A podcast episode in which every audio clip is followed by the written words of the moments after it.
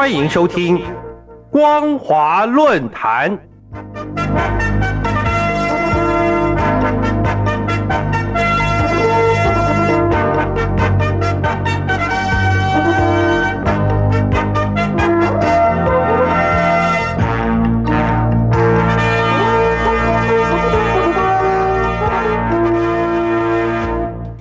听众朋友您好，欢迎收听光华论坛，我是黄轩。今天的论坛主题是中共假改革之名深化数据监管。中共国务院日前发布党和国家机构改革方案，不仅成为中共改革开放以来第九轮国务院机构改革，在十三项具体的改革要点当中。以组建国家金融监督管理总局、国家数据局以及重组科技部三管齐下的调整方案最受关注。中共官媒新华社指出，面对国际科技竞争及外部遏制打压，中共必须理顺科技领导和管理体制，在关键核心技术上攻坚克难。加快实现高水平科技自立自强，可见中共在巩固党的领导同时，也正试图透过全面改革官僚机构，提升科技和金融实力，以应应与西方日益加剧的竞争关系。虽然组建数据管理机构，目的在整合管理事权，对此是否会制约中国大陆与境外科技业发展？不仅引起疑虑，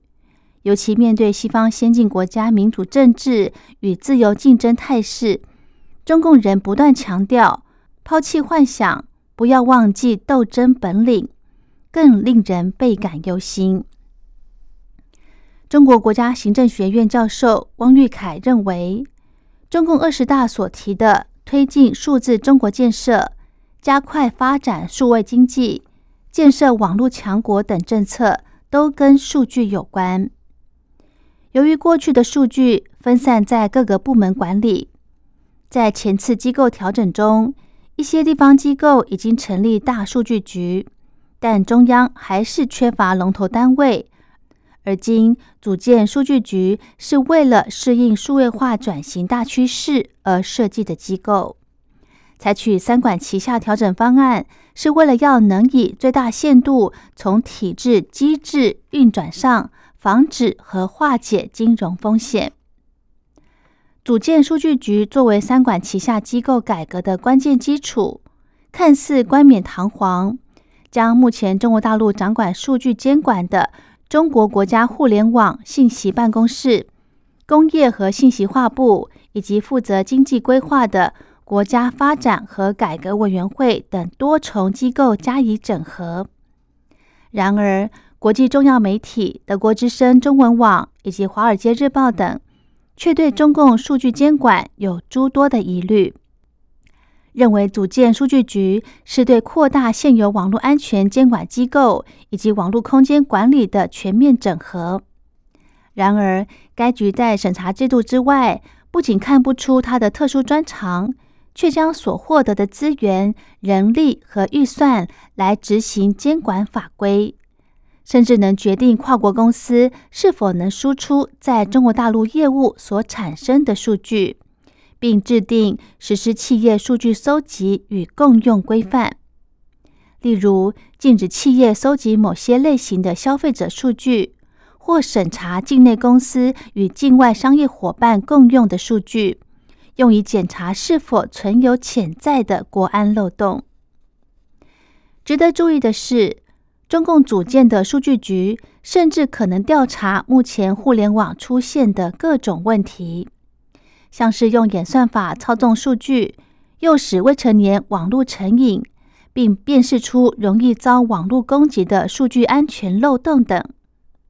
然而，对此新兴的监管措施是否会进一步扼杀近年受到打击的大陆网络科技产业，令人担忧。事实上，数据局之所以引发疑虑，更可以知道，著名的跨国科技公司苹果电脑公司，它在中国大陆数据中心已经将当地使用者的个资储存在中共国营企业的电脑伺服器里，因而被认为是苹果公司为了经营中国大陆的事业，不得不向中共官方妥协。根据《纽约时报》二零二一年五月十八号的报道，二十多年来，苹果公司依靠中国大陆市场建立成世界上最有价值的公司。如今，该公司几乎所有产品都在中国大陆组装，五分之一的销售额来自中国大陆。相对的，中共官方也向苹果公司的高阶主管施压，要求他们做出妥协。《纽约时报》揭露了苹果公司如何危及中国大陆客户数据，并协助中共进行审查，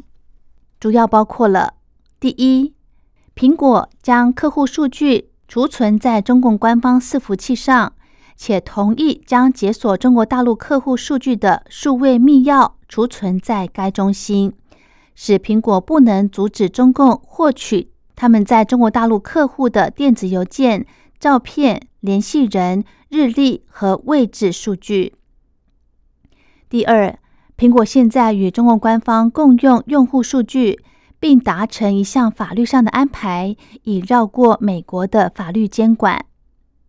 第三，苹果主动删除程式，以安抚中共官方。苹果内部系统可拒绝或删除该公司认为可能违反中共监管规定的城市，检查程式中是否涉及中共禁制的议题。第四，苹果禁止共产党批评者，像是二零一八年。中共互联网监管机构命令苹果拒绝郭文贵相关应用程式。郭文贵是中国大陆旅美的亿万富翁，他曾经广泛传播对中共内部的腐败指控。第五，数以万计的 iPhone 应用程式在中国大陆消失。二零一七年以来，大约有五万五千款活跃城市在应用城市商店 App Store 消失。禁制对象包括应用城市游戏、外国新闻机构、同性恋约会服务和加密简讯应用、民主抗议和规避互联网限制的工具，以及有关达赖喇嘛的应用城市。由此看来，知名企业曾为中国大陆的事业而向中共做出让步。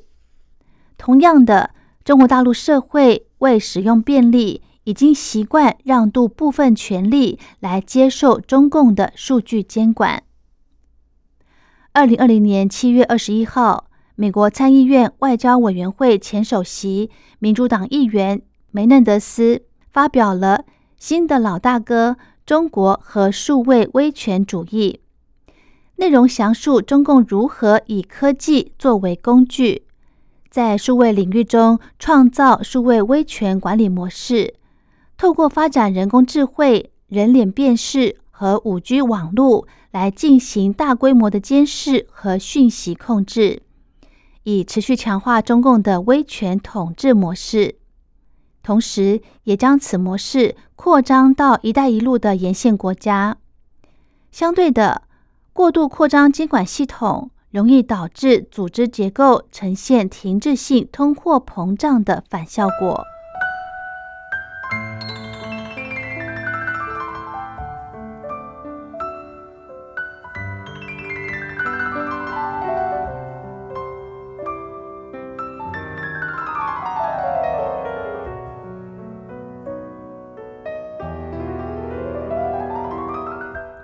好的，今天的论坛主题是中共假改革之名，深化数据监管。我是黄轩，感谢您的收听，我们下次再会。